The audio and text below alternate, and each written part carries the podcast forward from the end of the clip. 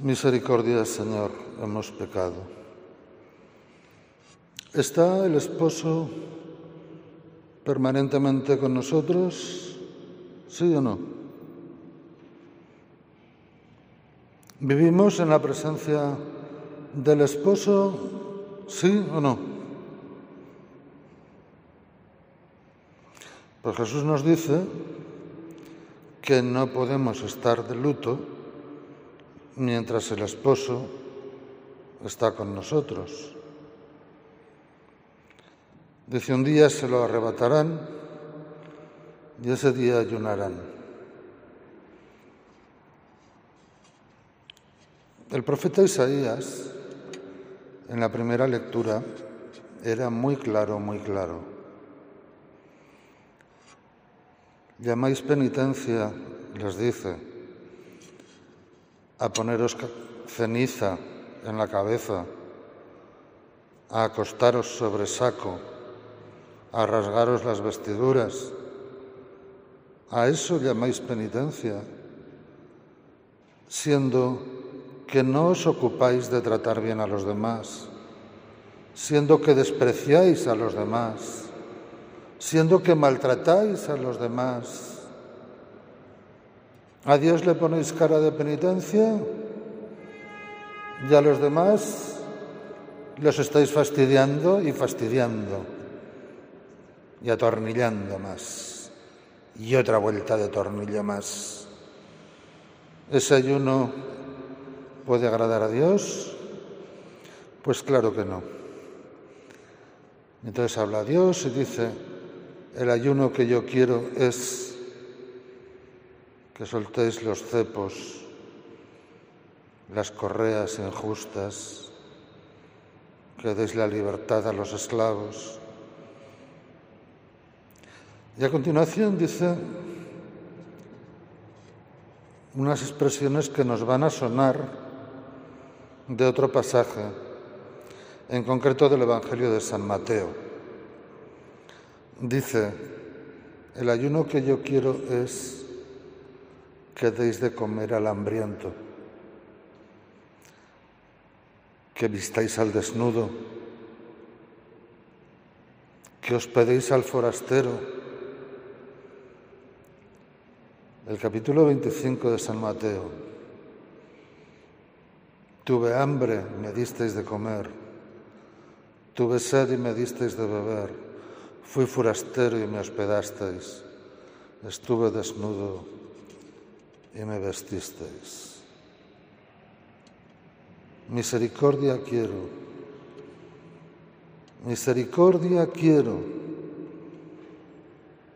y no sacrificios.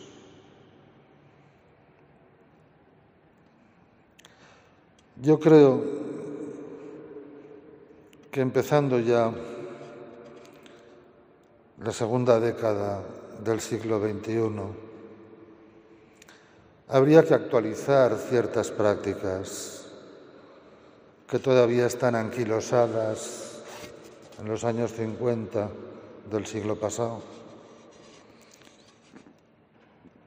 Esas cosas, permitidme que les llame tonterías, permitidme, luego habláis de mí lo que queráis y me ponéis verde, pero permitidme que les llame tonterías que le ofrecemos a Dios por cuaresma que si me quito el postre, que si me dejo de fumar, que si no voy a ver la televisión, que si...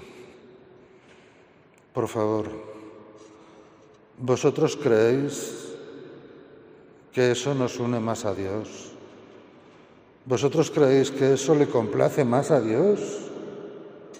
¿Creéis que Dios está más contento porque no fumas esos días y no hay quien te aguante.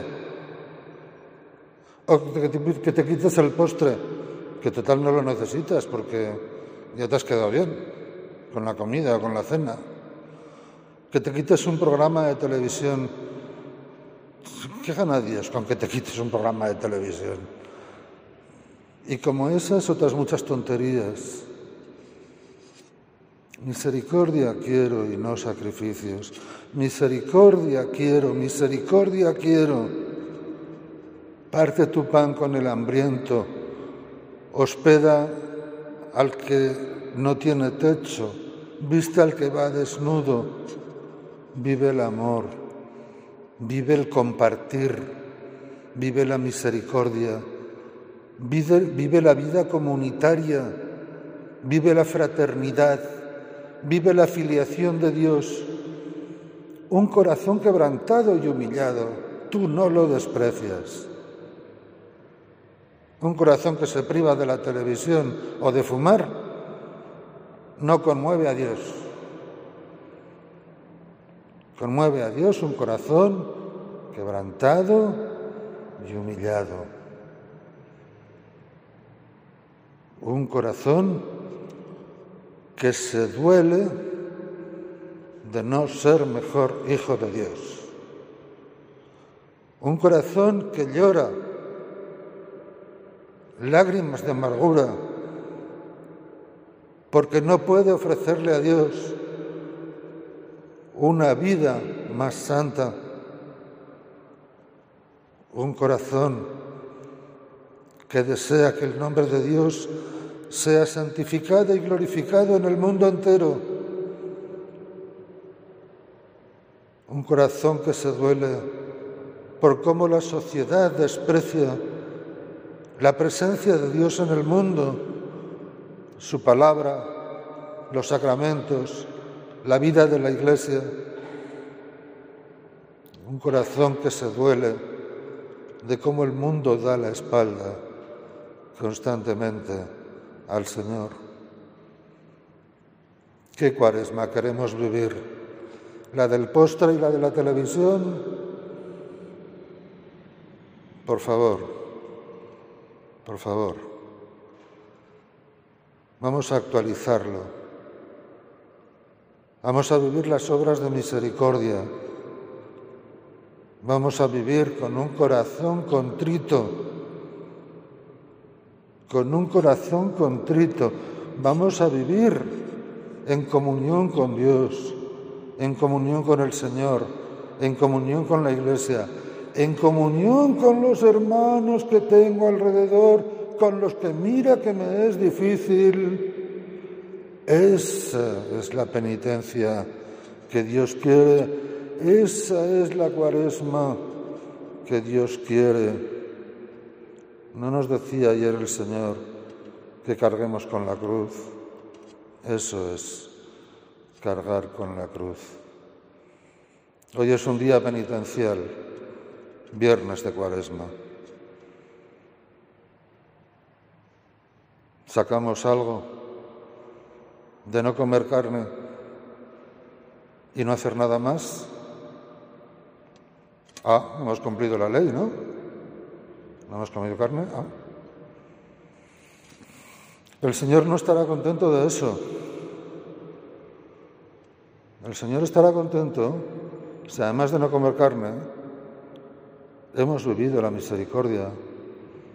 Hemos vivido ese corazón roto, roto, de que no puede amarlo más, de que no puede amarlo mejor ese sentimiento de querer unirnos definitivamente con Dios para siempre, porque este mundo no termina de llenarnos, no termina de satisfacer nuestras necesidades espirituales.